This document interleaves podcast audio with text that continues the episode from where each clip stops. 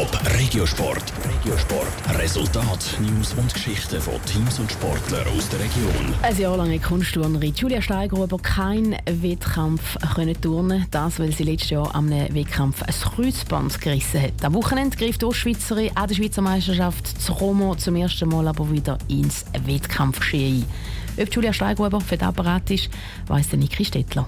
Es war ein langer und harter Weg für Julia Steigruber. Der Weg vom Spitalbett zurück in die Turnhalle. Über ein Jahr lang hat die 25-Jährige für ihr Comeback gekrampft.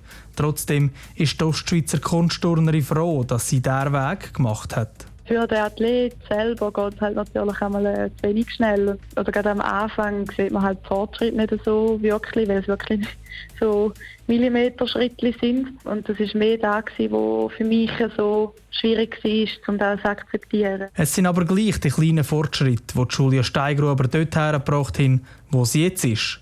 Kurz vor das Comeback.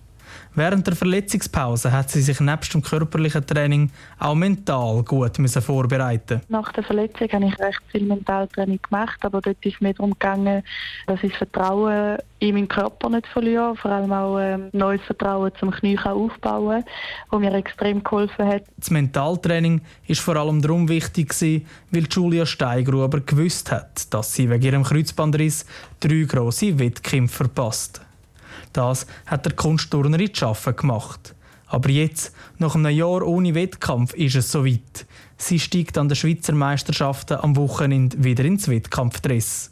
Julia Steigruber will aber nicht von 0 auf 100 starten, sondern das Ganze ruhig angehen. Es ist wirklich zuerst mal eine Standortbestimmung, nicht gerade reinschiessen.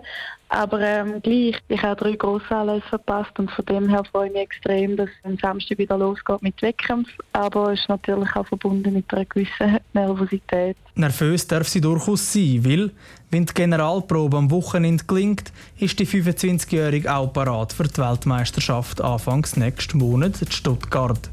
Dort geht es unter anderem dann auch um Qualifikation für die Olympischen Spiele nächsten Sommer in Tokio.